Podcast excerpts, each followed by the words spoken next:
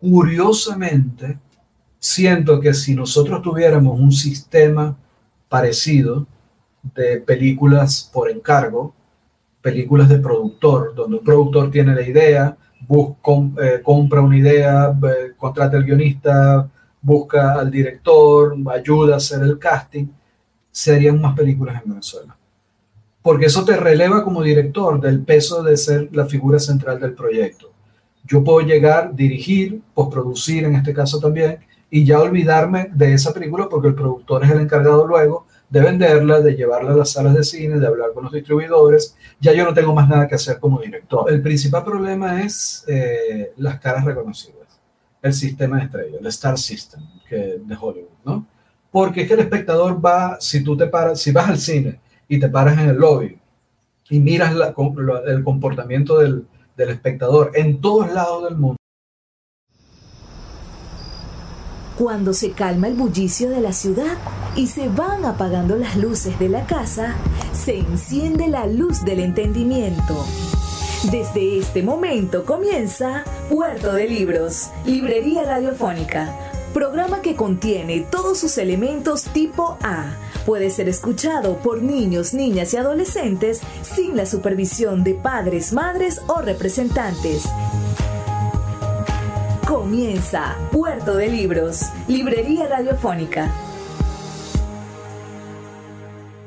Este programa llega a ustedes con el patrocinio de Puerto de Libros, Librería de Autor, ubicada en la Vereda del Lago y en el Teatro Varal de Maracaibo.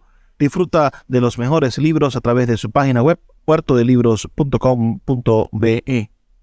Sultana del Lago Editores la única editorial venezolana que te ofrece el servicio de impresión bajo demanda para todo el territorio nacional. Conoce más de sus servicios en sultanadelago.com.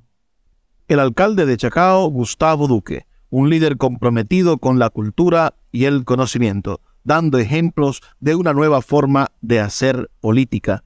Síguelo en sus redes sociales, arroba Gustavo Duque Sáez. Bienvenidos a Puerto de Libros, Librería Radiofónica. Les habla Luis Peroso Cervantes, quien de lunes a viernes de 9 a 10 de la noche en la mayoría de las emisoras, pero también en otros horarios nos movemos a través de las ondas de Radio Fe y Alegría, su señal nacional. La noche de hoy tenemos la oportunidad de encontrarnos con un artista venezolano, con un creador cinematográfico por excelencia que ha venido desde los años 90, bueno, aportando su manera de ver el mundo y nos enriquece muchísimo su presencia. Vamos a dar la bienvenida a Carlos Caridad aquí a Puerto de Libros, Librería Radiofónica. Dar un saludo a nuestra audiencia, por favor, Carlos. Muchísimas gracias por la invitación. ¿Qué tal? Espero que se encuentren bien en toda Venezuela. Esto sale en toda Venezuela, ¿verdad? Sí, salimos en casi todo el país. La, red nacional de emisoras es la red de Fe y Alegría, es la red de emisoras más grande del país. Tiene, tiene de principio a fin, desde Paraguaypoa hasta, hasta Apure, y de allí triangulamos con Amazonas y pasamos por todo el centro del país. Carlos, me gustaría comenzar por tu, por tu infancia. Eres de Maracaibo, eso no, nos hace simpáticos. Yo también soy de Maracaibo y transmitimos desde aquí, desde Maracaibo, como, como matriz de Puerto de Libros. Pero háblanos un poco de esa Maracaibo en la que naciste. Naciste en el año 1967. Tu infancia fue la, la, Venezuela, la Venezuela saudita. Háblanos un poco de, de tu recuerdo, de tu primer de tu primer recuerdo de ser venezolano. ¿Qué fue lo que te asoció al país? ¿De qué manera descubriste tu identidad venezolana? Bueno, fíjate como, como era del Zulia, como soy del Zulia, como soy maracucho, eh, esa identidad estaba más que a la Venezuela, estaba ligada a Maracaibo, al Zulia, Maracaibo. Eh, todavía creo yo que en esa época, en los 70, Maracaibo, a pesar de que estaba conectado con el resto del país, estaba un poco o seguía estando de alguna manera aislado. Yo recuerdo que en comunicación social tenía un profesor eh, que decía que, que eh, Maracaibo, o sea que del Venado para acá, es decir, del Venado para Caracas, de la población del Venado para Caracas, que queda saliendo de Maracaibo, era Venezuela y se empezaba a comer arepas. Del Venado para allá, para Maracaibo, nadie comía arepas ni comía cachapas. Él decía arepas y cachapas. Y, eh, bueno, la, la, digamos que la seña de identidad estaba ligada con, con, ese Maracaibo de los 70, con un Maracaibo que era completamente vecinal y abierto. Casualmente yo llegué a conversar con mi hermana, contándole que extrañaba esos días en que la urbanización donde viví prácticamente toda mi infancia, o viví toda mi infancia y adolescencia, eh, era, una, era una urbanización de puertas abiertas. Conocías a todos los vecinos, todos los niños de, la cuadra, de las cuadras estaban en, en, dónde viviste, Carlos? ¿Cuál era tu urbanización? Urbanización La Paz. Okay, allí donde queda el, el, Teatro de los Niños Cantores, el Estadio de los Niños Cantores. Era, era una cosa bulliciosa y abierta, ¿no? Eh, siento que eso se ha ido perdiendo no solamente en Maracaibo, sino en Venezuela. La gente está tendiendo a vivir más a puertas adentro, puertas cerradas, y las calles están vacías. Conozco muy bien el sector porque estudié en el Vicente Lecuna, en el José Colástico Andrade, así que ah, bueno. está, eh, tenemos una otra, otra relación por allí. Mira, esa, esos años 70 de Maracaibo que te permitieron crecer, uh, explícame un poco cómo llegas a, a convertirte en un estudiante de comunicación social? ¿Qué es lo que va a hacer que nazca en ti la curiosidad por la imagen, la curiosidad por, por lo audiovisual, por la construcción de un imaginario, de un imaginario fotográfico? Bueno, eh, fíjate que yo comencé más bien con la idea de ser escritor. Yo estudié en el, en el colegio Gonzaga y allí una de las hermanas que nos daba literatura eh, nos empezó a dar eh, cuentos latinoamericanos. Eh, eh, Julio Cortázar, Gabriel García Márquez, eh, Horacio Quiroga. Y nada, me enganché, me enganché con, con, con, la idea de contar historias. Por allí comenzó todo. De hecho, cuando yo entro en comunicación social, entro con la idea de escribir, de aprender a escribir, de, de tener unas estructuras al menos profesionales para contar alguna historia, ¿no? Debía haberme ido por letras, pero bueno, pensé que con comunicación social tenía un poco más de trabajo, o era lo que se decía en la época. Eh, pero luego siempre me gustó el cine, siempre quise hacer cine. Me parecía maravilloso la, el, el, espectáculo visual de entrar a una sala de cine y en Maracaibo sobre todo, donde la gente interactuaba con, lo, con los personajes en la pantalla, sobre todo si era lunes popular la gente conversaba con esos personajes. Y pensé que, no, que nunca, que estaba muy lejos de mí. Era una Maracaibo en los años 80, eh, todavía era esa Maracaibo aislada de la que, de la que te hablaba al comienzo, eh, que tenía muy poca relación con el país, con el continente. Y dice, bueno, pero ¿cómo de aquí, de la Organización de la Paz, puedo llegar yo a ser cine? En la Universidad del Zulia lo que se daba era televisión y no cine para la época. Con, con, construyamos un poco el organigrama de, de, tu juventud. Estudiaste entonces con los jesuitas en el Colegio Gonzaga, para quienes nos escuchan. Bueno, Fe y Alegría es una gran emisora, el proyecto jesuítico. Y en Maracaibo, el gran colegio de los jesuitas es el Colegio Gonzaga, que además se encuentra en una zona popular llamada Cañada Honda, donde, bueno, reciben a miles de niños y le dan una oportunidad, además, una educación intensísima, porque una, una educación en dos turnos. Pero de allí tienes que hacer un recorrido y aquí los biógrafos podrán disfrutar cuando haya que hacer la biografía de Carlos Caridad, podrán ver que de la urbanización La Paz a la Universidad del Zulia hay una sola autopista, una sola carretera, que es la Circunvalación 2. Ese movimiento hasta la Facultad de Humanidades, que además es una facultad bellísima, este, recientemente cumplió sesenta y tantos años, uh, allí ¿Qué profesores te marcaron? Creo que en los 80 todavía estaba dando vueltas por allí la profesora Marta Colomina o había alguno que otro de estos profesores críticos y de esa vida académica que hoy parece extinta porque la las universidades en Venezuela hoy son los fantasmas de lo que fueron, bueno, esas casas brillantes de estudio y, y, y, de confrontación y de encuentro ideológico, bueno, hoy parece que, que, están disminuidas no solamente por los salarios, sino por las estructuras. Pero sí. cuéntanos un poco de esa Facultad de Humanidades que te recibió en los años 80. Bueno, también era una facu facultad de, de, humanidades llena de gente. Este, hoy ya es una especie de, de, de pancillo de fantasmas, ¿no? Eh, y en, esa, en, esa, en esos estudios, eh, primero me marcó mucho la estudiar eh, con Milagro Socorro, que luego se convertiría en una periodista de fama ya prácticamente internacional, ¿no? Premio Nacional de Periodismo.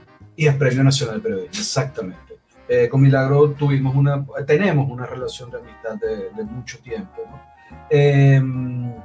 otro profesor que quizás me marcó, pero por la forma, forma de dar clase fue eh, Valladares, ahorita no recuerdo su nombre, que era el que decía que la arepa se comía a partir de, ah, del venado para acá. ¿no? Si viste clase con Milagro Socorro, también tuviste entonces como profesor al profesor Sergio Antillano, que acaba de cumplir el año pasado 100 años de su nacimiento y que fue un ícono de, la, de, la, izquierda y además de las comunicaciones sociales en el Zulia.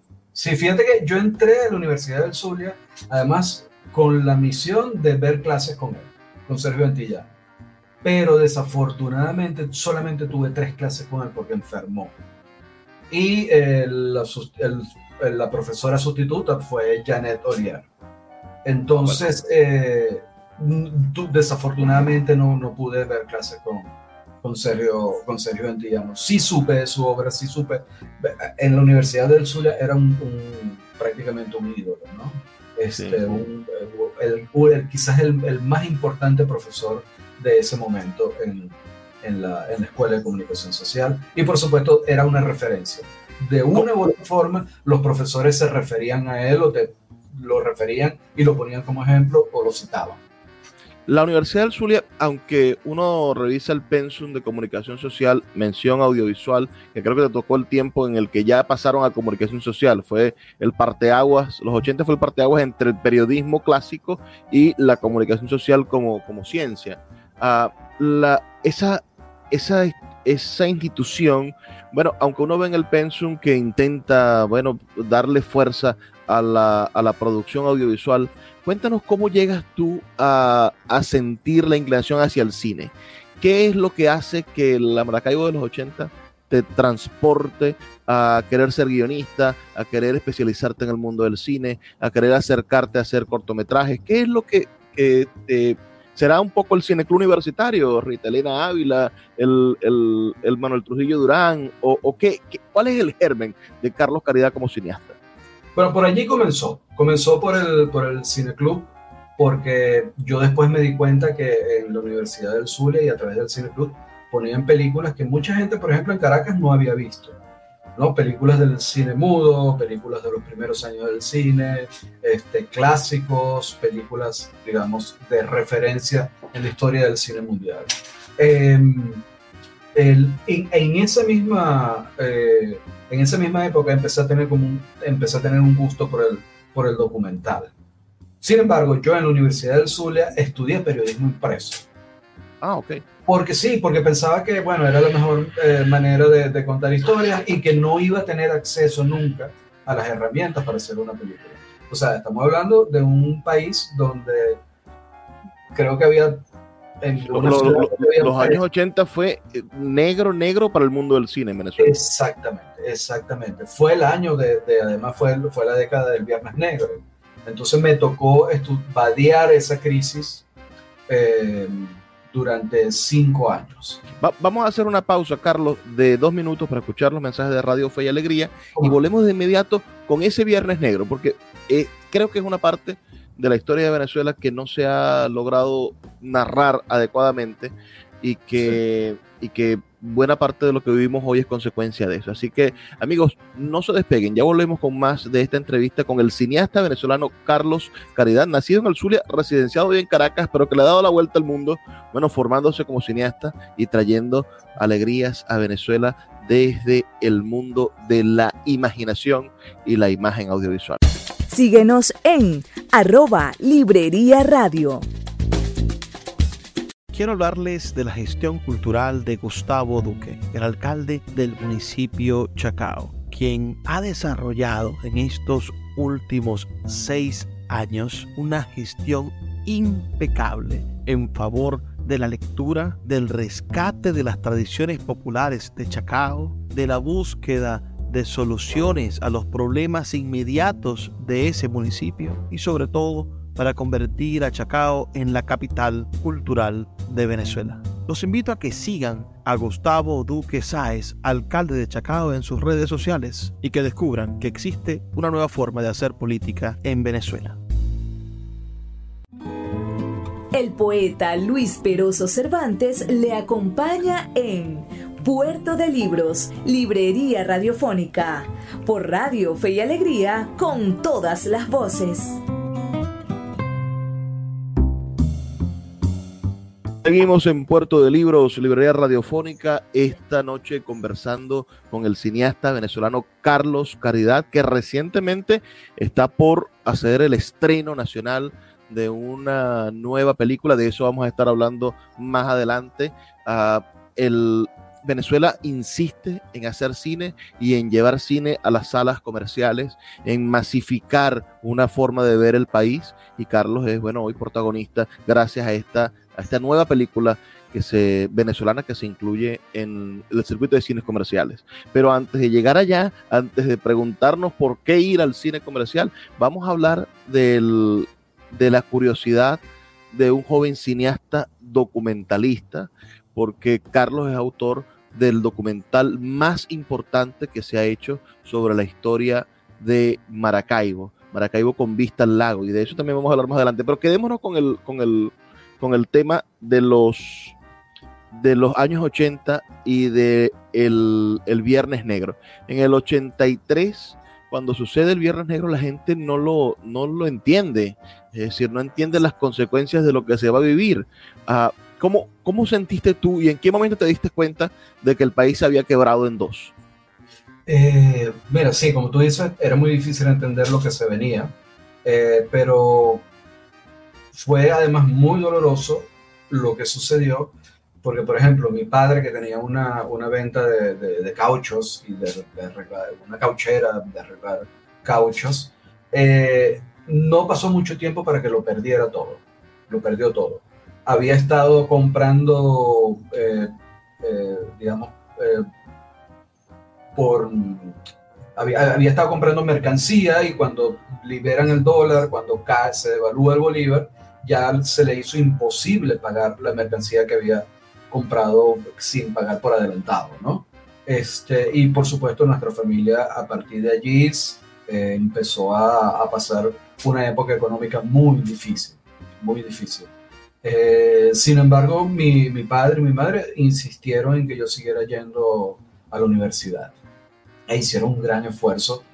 Afortunadamente, la universidad, eh, los estudios universitarios eran gratis en la época, ¿no? Eh, siguen siéndolo, pero ya con una calidad se ha depauperado. Eh, y fue doloroso ver cómo alrededor todo también empezó a derrumbarse. ¿no? Yo, yo siento que a partir de allí siempre vivimos eh, de crisis económica en crisis económica y que no ha detenido, que, que lo, que el, el impacto que causó esa devaluación, esa ruina económica de 1983, eh, todavía lo estamos sintiendo y no nos hemos recuperado y no sé cuándo nos vamos a recuperar. Y hemos pasado épocas más terribles. Cuéntame. Te gradúas de periodista a principios de, de, 1990 o a finales de 1989 uh, y obtienes la beca o el cupo para estudiar en la Escuela de Cine de Cuba, que es quizá una de las referencias de la cinematografía latinoamericana. Es la escuela de San Antonio de los Baños, pero estudiaste entre el 90 y el 93 en la época más crítica de Cuba económicamente, en el momento en el que parecía que el socialismo cubano se iba a desarmar. Llegaste en, en, en, la caída del muro de Berlín, en el momento en el que Cuba se sostenía con el hambre de los cubanos, un poco como quizás nos pasó a nosotros en el 2016-2017, que la pasamos agudo, no había harina, no había pan en las panaderías. Es decir, Cuba, Cuba se la vio feo en esos años. Háblanos un poco, primero, de cómo llegas a San Antonio de los Baños y después de la Cuba que viviste. Bueno, eh, lo, de, lo, de, llegar a San Antonio de los Baños es parte de todo esto que te venía contando. Yo no tenía los recursos económicos para viajar, el cine es una, una ocupación muy cara, sigue siéndolo muy cara la carrera era muy cara y, y un día yo estaba trabajando en el periódico Crítica. Eh, yo empecé a trabajar también desde muy joven en los diarios Maracucho para también padearme y pagar los estudios. Y una noche vi un anuncio donde, donde eh, anunciaban, valga la redundancia, que se estaban abriendo los exámenes para presentar eh, a la escuela por una beca. Yo me vine a Caracas, presenté, y esta misma, esta misma dinámica que hubo a partir del 89, eh, yo presenté a mediados del, del 88. Y vine a enterarme a mediados del 89 porque habían cerrado prácticamente la escuela mientras sucedía todo lo que estaba sucediendo, la caída del muro de Berlín, este, el, el, desmembramiento del bloque socialista. Cuando yo llego a Cuba todavía no se han sentido 100% eh, los impactos, el impacto económico, sobre todo que iba a traer la caída del bloque socialista. Sin embargo, eh, una noche, cuando ya tenía aproximadamente seis meses allá o casi un año, yo pasaba por un, por un, siempre salía a caminar por La Habana, a La Habana, y pasamos frente a un restaurante que se llamaba Budapest, pero que siempre estuvo cerrado. Y me preguntaba, bueno, ¿será que aquí algún día lo van a abrir y vamos a poder comer acá? Eso nunca pasó mientras estuve allá, pero un día el restaurante cambió de nombre y ya no se llamaba Budapest, sino que se llamaba Caracas. Estuvo cerrado siempre y nunca vi nada de comida venezolana allí. Pero dije, bueno, aquí está pasando algo. La información que nos llegaba era poca. Y era que, bueno, en ese preciso momento estaba en pleno apogeo ese desmembramiento del, del, del bloque socialista. Y poco a poco entonces empezaron a desaparecer las cosas, sobre todo las cosas eh, dirigidas a los cubanos, ¿no? La, las cosas de la libreta de racion, racionamiento. Por ejemplo, cuando yo llegué, yo podía desayunarme con queso crema, que a mí como venezolano y maracucho venido de la crisis de 1983 me parecía un lujazo porque aquí era caro. Pero allá te los servían como desayuno y podías comer todo lo que quisieras, por supuesto. Eso no pasó mucho tiempo cuando desapareció. La escuela estaba aislada un poco de ese problema, pero es, era, era, era inevitable que sintieras el impacto, ¿no? Que cuando yo regresé, eh, ya no había gasolina, ya se estaba hablando de hacer ollas comunitarias, ya se estaba hablando de cocinar, ollas comunitarias era cocinar en la calle con leña para toda una cuadra, ¿no? Eh, por supuesto, La Habana estaba llena de rumores, de gente que decía que se comía gato. Yo nunca vi a nadie comiendo gato, pero este, decían que hacían, eh, ¿cómo se llama? Pistet con trapo de, con coletos. Con, eh, eh, nunca lo vi, este, pero era lo que se, se decía, porque era una ciudad también eh, fantasma. Porque como no había electricidad, casi el 90% del, del día estabas a oscuras, sin energía. Y, y, en esa época recuerdo que había una novela brasileña que todos los cubanos veían y había hora para esa novela. Perdón, había electricidad, una hora para esa novela. Y tú sentías como se, se animaba la, la, ciudad porque empezabas a oír eh, la voz de los actores brasileños en la telenovela. Este, fue duro, fue muy, muy, muy, muy duro. Yo recuerdo que para hacer la música de mi tesis de grado, la hice con un músico electrónico cubano que hacía música para discotecas, un poco para ganarse la vida, y tenía que pararme a las 5 de la mañana a tomar un tren desde San Antonio de los Baños, donde estaba la escuela de La Habana, un tren viejísimo, como del año de, los 30, que iba a una, una velocidad insólita de la lentitud y ahí él me iba a buscar a la estación en bicicleta, me llevaba a su casa y yo me llevaba dos panes. Dos panes que rellenaba con lo que conseguía porque él sabía que eso era lo único que él iba a comer. Él y su novia iban a comer durante el día. Le llevaba eso y, y era aterrador hacer la música porque teníamos que estar pendientes de que no se fuera la luz porque íbamos a perder todo. Él era uno de los pocos, eh, yo creo que el único en toda La Habana, el único músico en toda La Habana y quizás en Cuba que tenía una computadora Macintosh de la época. Y con eso hicimos la música de la película. Ca Carlos, ¿eso fue con solo nosotros y los dinosaurios? ¿O sí, a los sí. pobres les gusta el mambo? ¿Cuál de esos dos cortometrajes hiciste en San Antonio de los Baños? Eh, a ver, mira, eh, a los pobres les gusta el mambo fue, digamos, víctima de esa situación. Esa era, en principio, mi tesis de grado, pero cuando llegó al, al laboratorio, allí se quedó. El laboratorio cerró porque no había electricidad, porque no se podía, no había químicos para revelar y allí quedó ese material. Entonces, yo casualmente en uno de los festivales de cine había conversado con una productora venezolano-argentina británica eh, que, que tenía una serie de televisión para el canal 4 de Londres. Había conversado con ella y le había presentado el proyecto de eso, la idea que tenía para solo nosotros y los dinosaurios. Me dijo, me interesa, mándame el proyecto y lo aprobó. Me dio ese dinero para venir a Venezuela y, hacer un documental sobre las curvas de San Pablo, que era una carretera que iba de Carora a Barquisimeto eh, y que se cerró porque se construyó, se hizo la autopista, que era mucho más rápida, eh, línea recta, menos peligrosa, y todos los pueblos de la zona eh, murieron.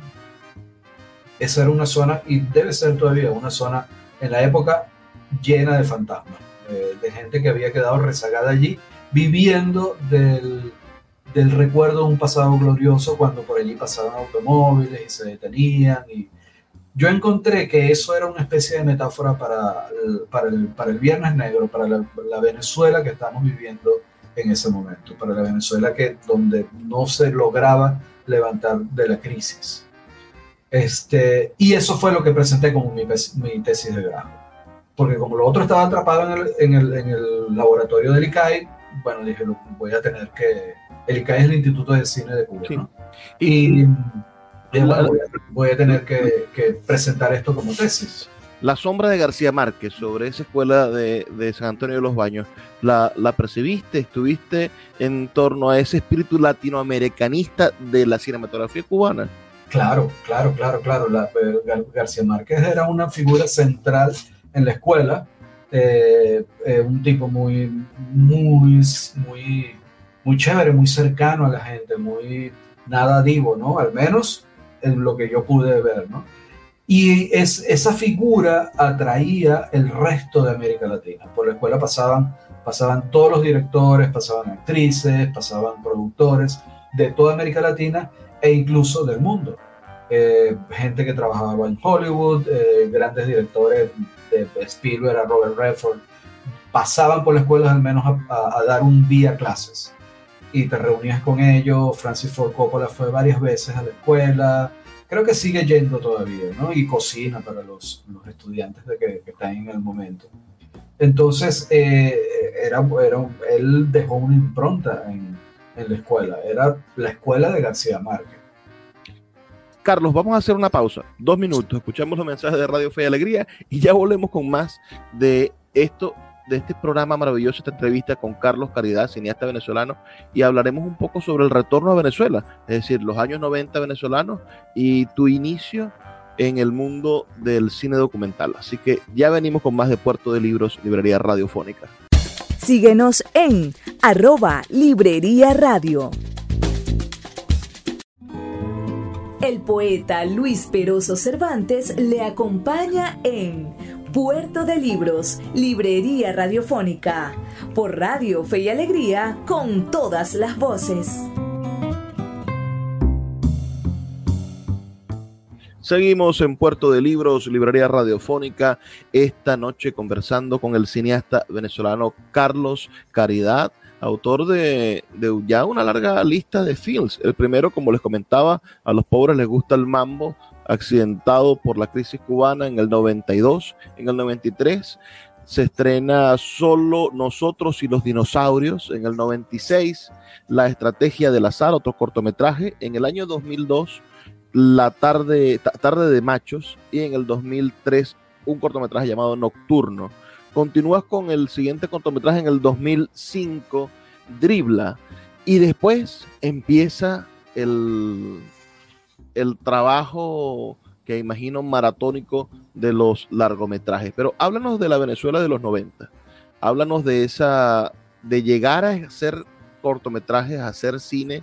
Uh, ¿Y qué hace un periodista con un título de, de cine en la Venezuela de los 90, en, en esa crisis de de algún modo crisis moral y política, ¿no? En el momento en el que nace el, el, chiripero, convergencia con, con, Rafael Caldera, tenemos un presidente que no se entiende lo que dice y después el golpe de Estado de, de, de Chávez. Háblanos un poco de, de, cómo viviste esa experiencia de los años 90 y cómo, cómo fue hacer cortometrajes en esa época.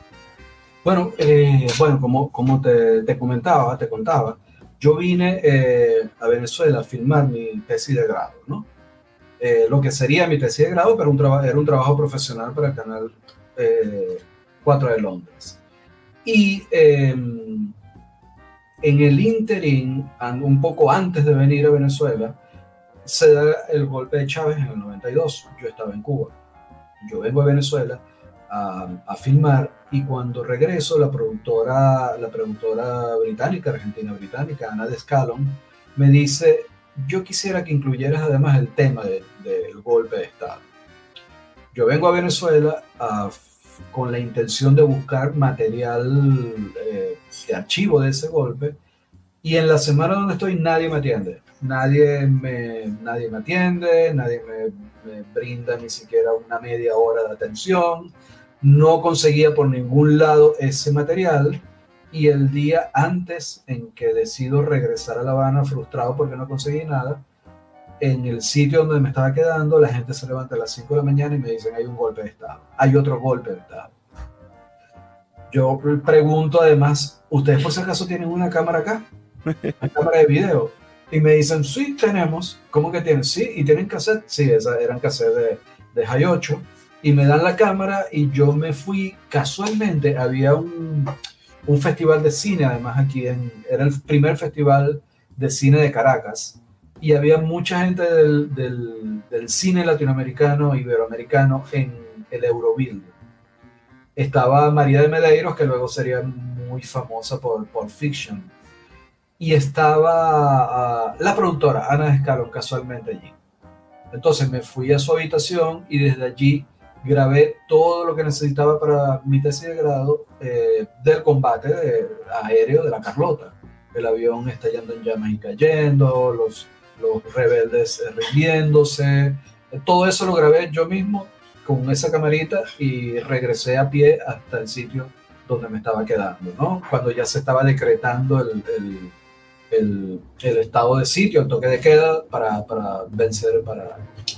O sea que buena parte de puede ser que algunas de estas imágenes icónicas, como el, el, avión cayéndose o en llamas, ah, son, son parte de tu lente, de tu, de del momento en el que estuviste allí. Sí, sí, sí, exactamente.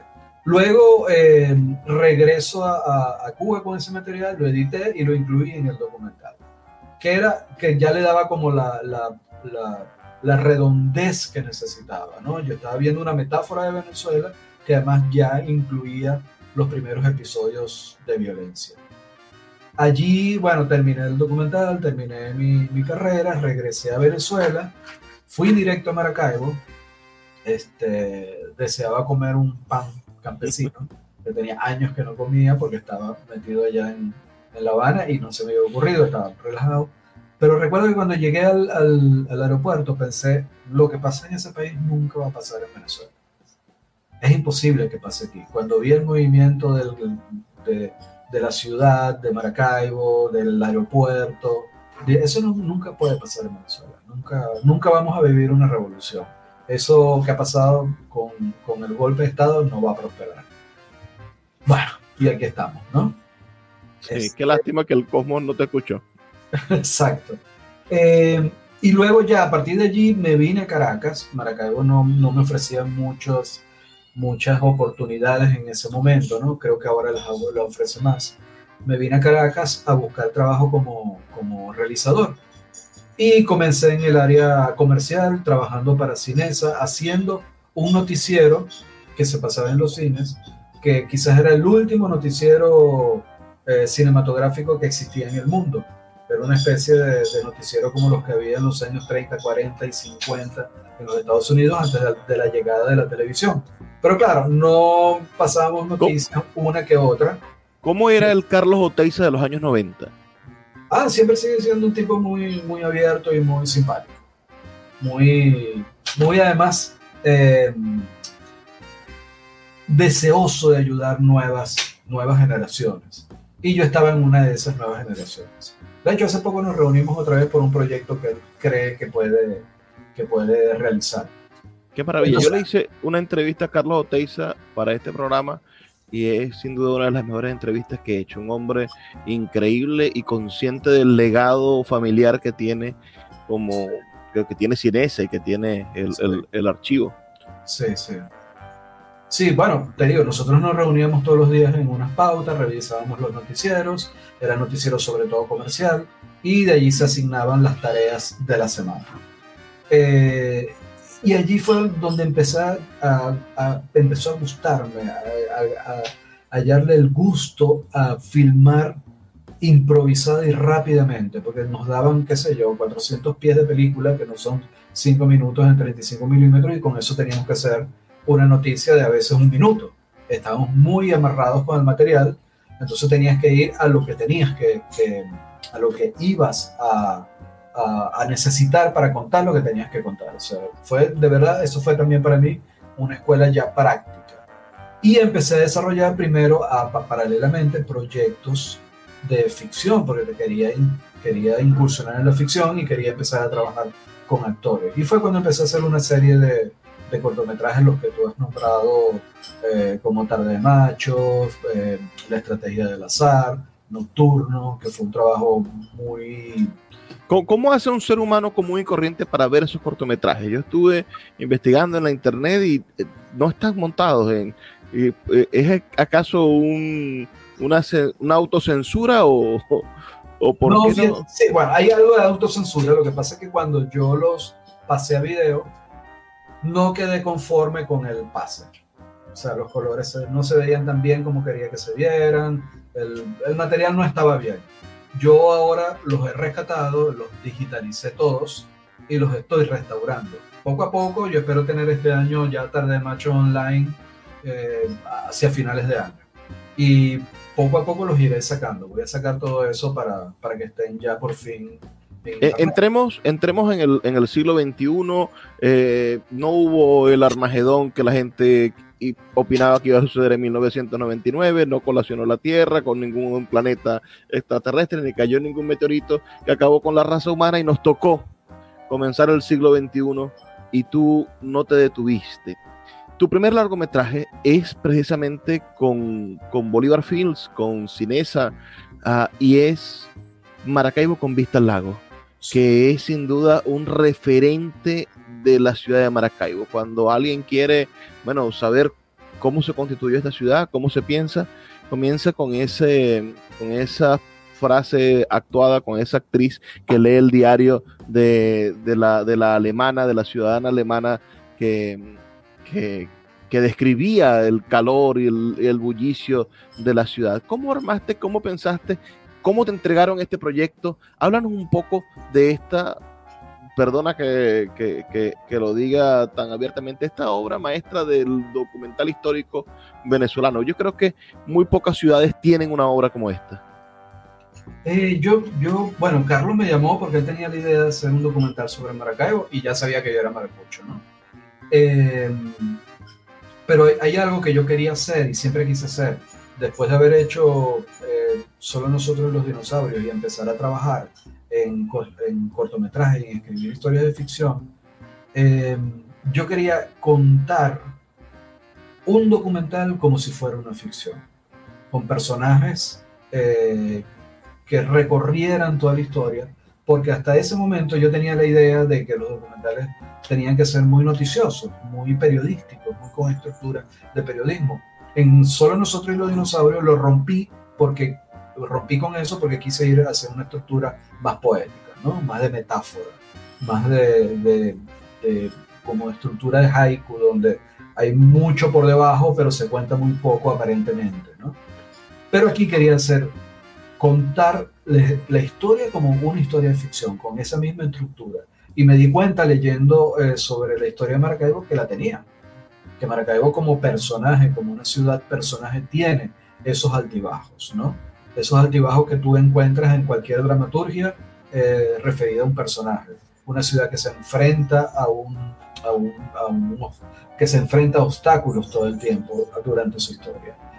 Y empecé a, buscar, para, a buscar en las fuentes ya personales, más que las históricas, para, para, para llegar más al público.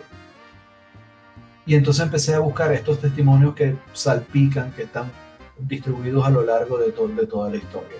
La verdad que fue un trabajo muy arduo, fueron como dos años de investigación, más la filmación, más la postproducción.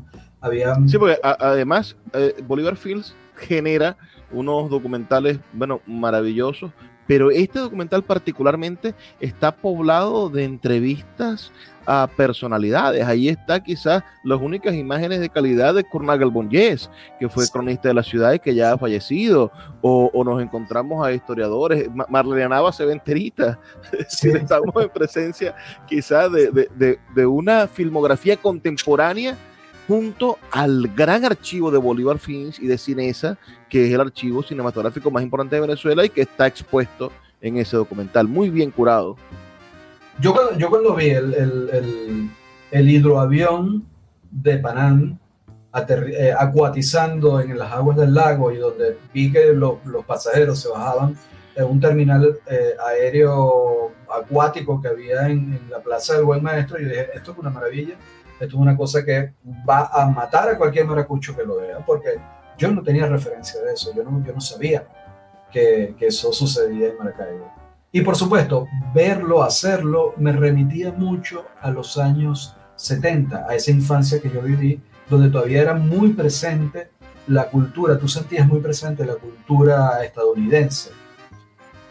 Eh, casas que, que, parecían por dentro y por fuera, eh, casas que hubieran estadounidense puesto en Maracaibo. Una pregunta sencilla, ¿este documental fue con edición digital o edición artesanal, digo yo, edición clásica. No, no, no, fue, digital, fue digital. Ya fue digital. Vamos a hacer una pausa, Carlos, dos minutos para escuchar los mensajes de Radio Fe Alegre y volvemos con nuestro último segmento, donde tendremos que acortar los últimos 10 años de tu labor, que quizás son los más fructuosos, ah, porque necesitamos hablar de la película que todos vamos a tener la oportunidad de ver la próxima semana o los próximos días, La chica del alquiler la primera comedia, podríamos decir, de Carlos Caridad.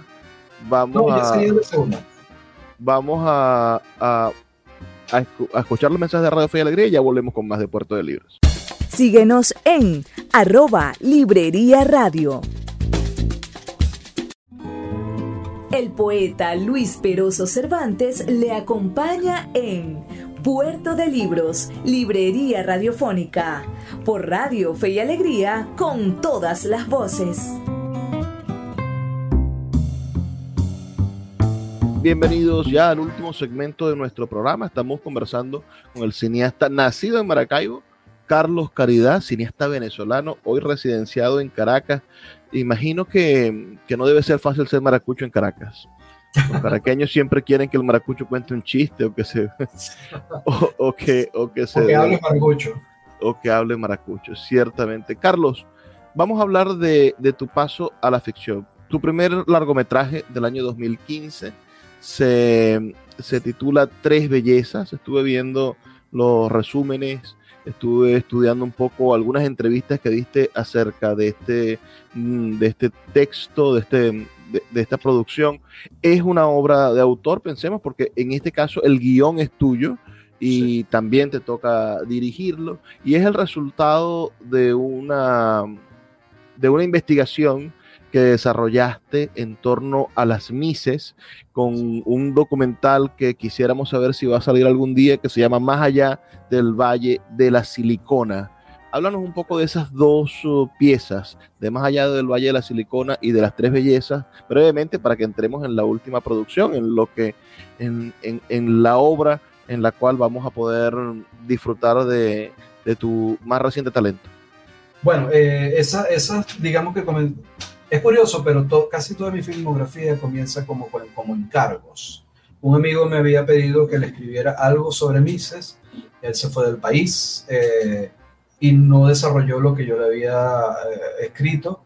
Eh, y, y se lo pedí, le dije, mira, yo creo que esto puede tener salida aquí en Venezuela empecé a escribir los guiones, fueron muchas versiones del guion, pasaron los años, pasaron mucho tiempo antes, de que eso se materializara, y terminó siendo esa comedia de humor negro eh, bastante oscura que se llama Tres Bellezas. Yo me basé mucho en una investigación porque cuando comencé a ver lo que sucedía en los concursos de belleza, dije, bueno, este, este material tiene que también ser em, eh, materia prima para un, para un documental. Y allí comencé a grabar mientras investigaba para escribir Tres Bellezas. Y luego el, el proyecto ganó, ganó tracción ¿no? este, para hacerlo. Es un proyecto que me ha tomado mucho tiempo, sí va a salir, en algún momento va a salir quizás salga pronto una especie de abrebocas porque estoy seleccionando un material muy especial que hay allí para hacerlo como un corto, como un corto independiente de todo lo demás, ¿no? Eh, porque no quiero que siga pasando el tiempo y quiero que la gente vea ese, ese material. Mi pregunta, cuando veía los resúmenes del, de ese documental uh, y las entrevistas que hiciste al respecto, yo, yo me preguntaba, ¿será que ¿tendrá Carlos aquí algún material que le quite la corona al zar de la belleza? Que, que, ahora ha caído en desgracia, por supuesto, pero con tantas cosas, uh, no, no sé si podrías adelantarnos algo. ¿Tienes algo que, que, descubra cómo funciona el mundo oscuro del mundo de las mises? Sí, sí, sí, sí, Está, está eso, pero yo no quería que fuera sensacionalista. Entonces, está eso, pero no es el tema más importante. El tema más importante es las muchachas. ¿por qué una chica en Venezuela hace lo que hace? Hace lo que hace para, para ser reina. ¿Y por qué esa intención? Entonces empezamos a, buscar personajes que van desde los 3 años de edad a los 60. Y hay concursos de todo tipo, ¿no? Y mujeres de todas las edades. Y eso de alguna manera también cuenta un momento histórico de Venezuela, cuando hubo una bonanza artificial muy rápida, que, a las que ya estamos acostumbrados, ¿no? que de repente hay mucho dinero en la calle y la, la gente se compra un Ferrari, pero luego ya no hay dinero y tiene que eh, meterlo en su casa a coger polvo, ¿no? Es un poco lo que hemos vivido. Tiene un Ferrari, pero no tiene para comprar los cauchos. Exactamente, exactamente. Mira, vamos a, a pasar de las tres. ¿Cómo te fue con tres bellezas? ¿Recaudaste? Uh, ¿Recuperaste la inversión? Hizo ¿Cómo te fue en las salas comerciales? hizo 120 mil espectadores. Eh, una amiga eh, merideña me decía que era una película eh, comercial de autor, que era muy raro porque era una película de autor y comercial al mismo tiempo, que es el cine que a mí me gustaría hacer. le fue bien, fueron 120 mil espectadores, no fueron, en la época había películas que llenaban mucho más, pero yo entiendo que el humor negro no siempre la gente lo entiende. Eh, la sátira y si es muy fina, si es muy, muy, muy sutil, eh, a pesar de que había cosas muy, muy explícitas entre bellezas, la gente no conecta muy bien con el humor negro. Tienes que tener una, una especial, eh, un don especial para, para que te divierta. Pero estaba bien, 120 mil espectadores y arrasó en el Festival de Mérida, hizo un buen recorrido de festivales internacionales y hoy hay profesores universitarios en Estados Unidos y académicos en, Inglaterra que usan la película como una forma de, estudiar el, rol de la mujer en las sociedades latinoamericanas y el papel que desempeña la belleza física en este rol. ¿Dónde se puede ver la película? Estaba en Amazon hace, hace, hace poco, en Amazon Prime. En estas plataformas de vez en cuando aparece Creo que ahorita está en Pluto TV, que entiendo es una plataforma libre, libre, exactamente.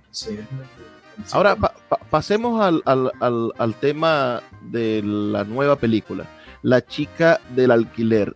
Leo, no está, no la escribes, la diriges. ¿Cómo llega a tus manos este guion que no es tuyo?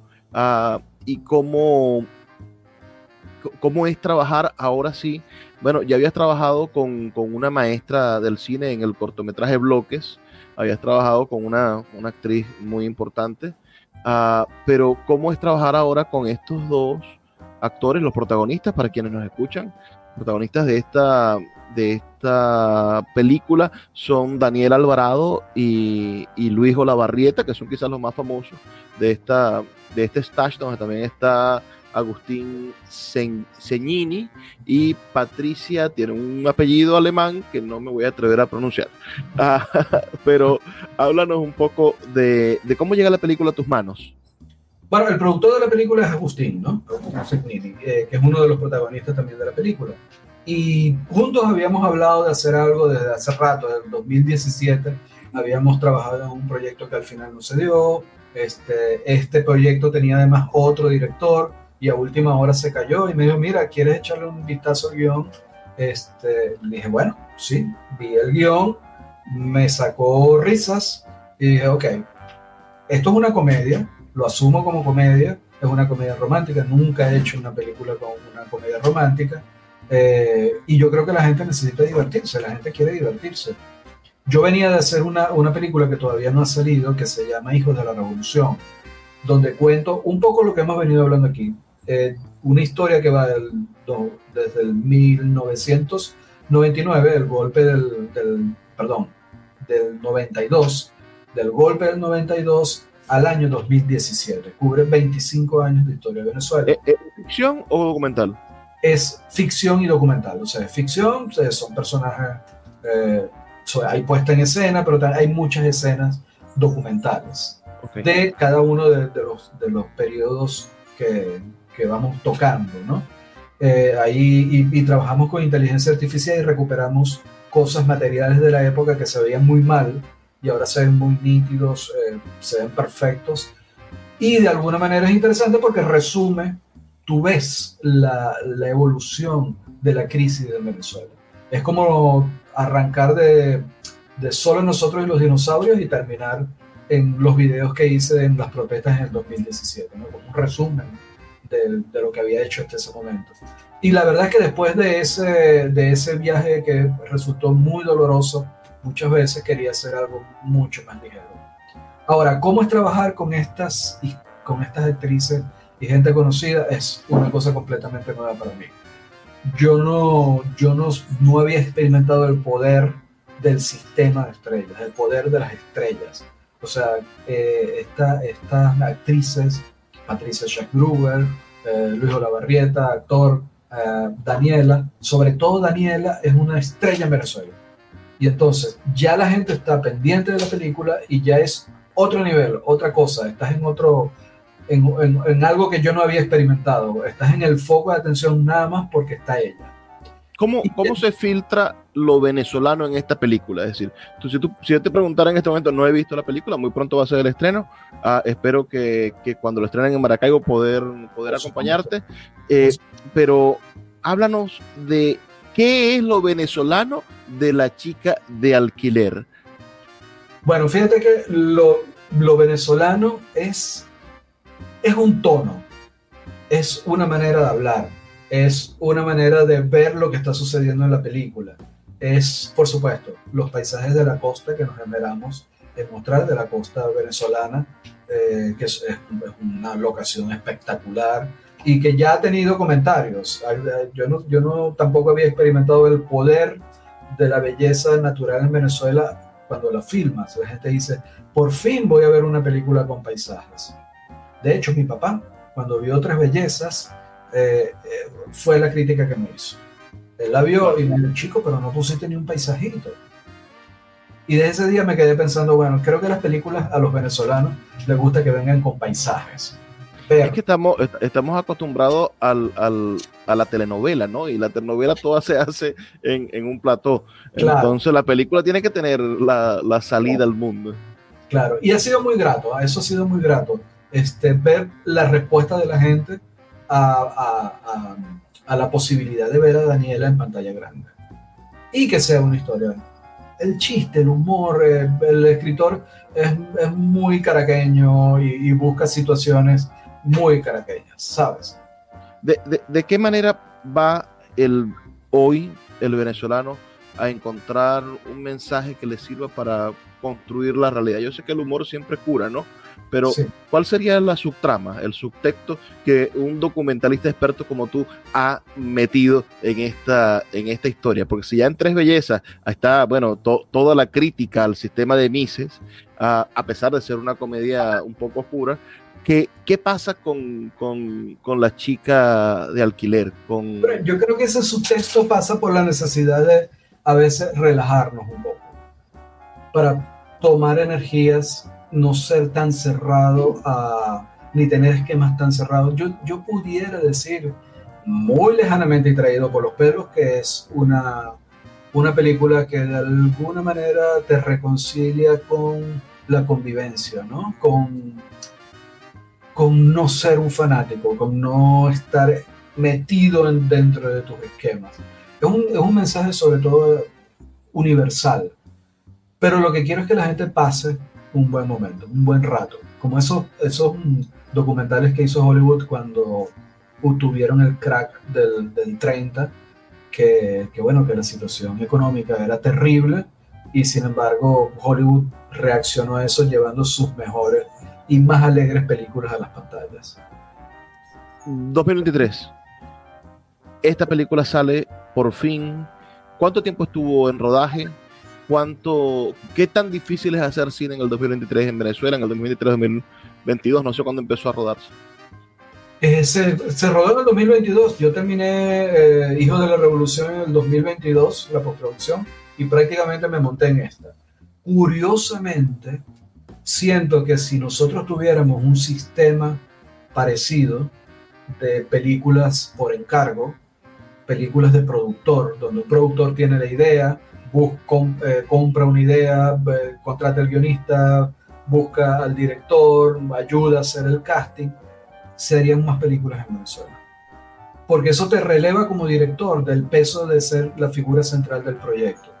Yo puedo llegar, dirigir, postproducir en este caso también, y ya olvidarme de esa película porque el productor es el encargado luego de venderla, de llevarla a las salas de cine, de hablar con los distribuidores. Ya yo no tengo más nada que hacer como director. Pasa con esta película. Pasa con esta película y pasó con Hijo de la Revolución. O sea, yo entré en un proyecto donde ya yo prácticamente tenía un guion que reescribir con Hijo de la Revolución y seguir adelante. Eh, rodé, entregué la película, chao todo el proceso posterior de llevarla a las salas, de venderla, de distribuirla, queda de mano del productor y ya tú tienes un tiempo para dedicarte a otro proyecto. De ah. la otra manera, tú haces todo, desde, que, desde el guion hasta poner la película en las salas. pero, esa, eh, pero esa es la escuela de San Antonio de los Baños, la, la, de hacer todo, la de, la de grabar hasta, hasta, hasta, poner el proyector. Exactamente, exactamente. Yo digo que para los proyectos personales es muy importante eso. Pero cuando te vas haciendo viejo te das cuenta de que no vas a tener todo el tiempo del mundo, que, que los proyectos toman mucho tiempo si los quieres hacer bien y la, la, ayuda, toda la ayuda que te puedan dar va a ser bien, bienvenida. Cerremos un poco el, el, mundo de esta, de esta película, pero sin, sin perdernos la perspectiva de, del futuro del cine venezolano. Uh, ¿Tú crees que haya esperanza para los cineastas venezolanos en las plataformas de streaming, Netflix, etcétera? ¿Crees que podamos conseguir financiamiento privado para hacer cine? ¿Cómo, ¿Cómo ves el pulso del cine venezolano hoy? ¿Cómo sientes que está el cine de Venezuela en el 2023 y en la proyección en los próximos años? ¿Crees que va a mejorar o que, o que tenemos una falla que no logramos arreglar? ¿Cuál sería? Mira, yo creo que el, principal problema es eh, las caras reconocidas, el sistema de estrella, el Star System de Hollywood, ¿no? Porque es que el espectador va, si tú te paras, si vas al cine y te paras en el lobby y miras el comportamiento del, del espectador en todos lados del mundo, quizás en una gran mayoría no sabe lo que va a ver cuando llega al cine y decide frente a la taquilla, mirando los afiches, a ver si consigue caras conocidas. Ah, mira, esta película es con fulano y entra. Yo creo eh, que no, no, nos pasan las plataformas, es decir, yo veo películas que por el, por el actor. Exactamente, exactamente. Entonces, yo creo que eso que tienen Daniela, Patricia Schweighuber, Luis Olavarrieta, es eh, importante y que debería, deberíamos tratar de promover los directores, lanzar nuevas estrellas, eh, eh, buscar actores que tú sientas que van a tener una carrera porque son súper importantes para la película. Eso es una, una, de las cosas. Lo segundo es que yo quisiera que hubiera más proyectos de productor. Donde un productor compra todo y contrata al, al, director para que dirija, para que uno pueda empatar un trabajo con el otro y tener un, un flujo constante hasta que tú digas, bueno, mira, ahora yo quiero hacer una película personal, estoy cansado de, de hacer las ideas de otros, ahora me quiero yo quiero sentarme yo a producir esto. Creo que es un buen camino, creo que es un buen camino el tema de, de las películas de productor. Te, a, los, a los creativos, a lo que todo lo que es creativo, te deslastra de mucho trabajo. Ahora, llegar a las plataformas creo que también depende de eso porque eso le da un carácter comercial a las películas, eh, le da un carácter distinto a las películas y bueno, es importante también como director tener tu marca, tu nombre es tu marca y tenerla eh, eh, ante el público en una relación constante. Si tú eres director y haces una película cada 5, 6, 7, 8 años, nadie te va a reconocer y no va a suceder lo que sucede, por ejemplo, con los grandes autores del cine. ¿Qué, no ¿qué espera? Sí. ¿Qué espera Carlos Caridad de la Villa del Cine y del Centro Nacional del Cine? Mira, yo, yo creería y yo quisiera que ahora en este momento se reactivaran. No, no, no, no entiendo muy bien por qué no están produciendo, eh, o si están produciendo, están produciendo muy poco, ¿no? Pero lo que esperaría es que ojalá hubiera una gran conversación sobre la naturaleza del, arte cinematográfico y de las películas de productor por ejemplo. Yo sé que cuando se hizo la ley de cine se evitó esa figura porque temían que la televisión de la época se llevara todos los recursos. Pero ya la televisión ya no es nada, nada ya no es el peligro que era antes, ¿no? Ya hasta, bueno, hasta se beneficia de que tú le des una película.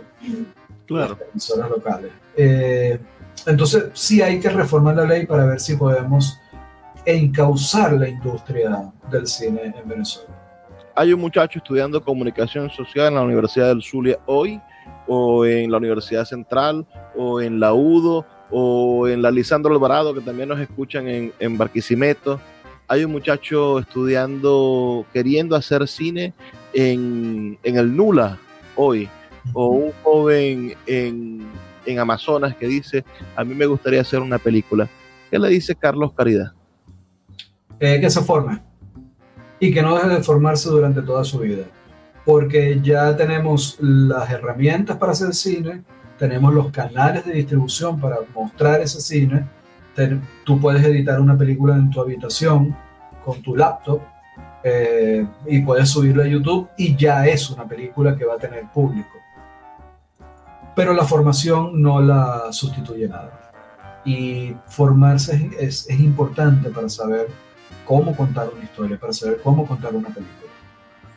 Gracias, Carlos, por tu tiempo, por darnos este espacio aquí en Puerto de Libros, Librería Radiofónica y sobre todo por no cesar en tu interés de hacer cine con acento venezolano. Voy a estar muy pendiente porque con lo que me dijiste de Hijos de la Revolución me gustaría muchísimo verla y me convertiré en un promotor de esa película cuando salga porque me interesará, por supuesto, dar a conocer un poco, hacer e-, ese otro cine, ¿no? El, porque ciertamente el cine de comedia nos, nos desahoga, pero Venezuela tiene tiempo sin tratar el tema político o el tema, el, el, el, tema histórico contemporáneo en el cine. Y yo creo que ese, esa es la noticia de este programa, que viene muy pronto, Hijos de la Revolución de Carlos Caridad. Gracias, muchísimas gracias por la invitación. Y a quienes nos escucharon, bueno, decirles que estamos aquí de lunes a viernes de 9 a 10 de la noche por la Red Nacional de Emisoras Radio Fe y Alegría. En algunas emisoras estamos un poco más tarde, a las 10, de 10 a 11, de 11 a 12, pero lo cierto es que las noches en el Sistema Nacional de Emisoras de Radio Fe y Alegría son de cultura, de intelectualidad, de búsqueda de contacto con el arte y por supuesto de la construcción de criterio porque solo construyendo criterios vamos a poder cambiar nuestras realidades. Así que muchísimas gracias. Hablo para ustedes, Luis Peroso Cervantes. Nos escuchamos el día de mañana. Por favor, sean felices, lean poesía.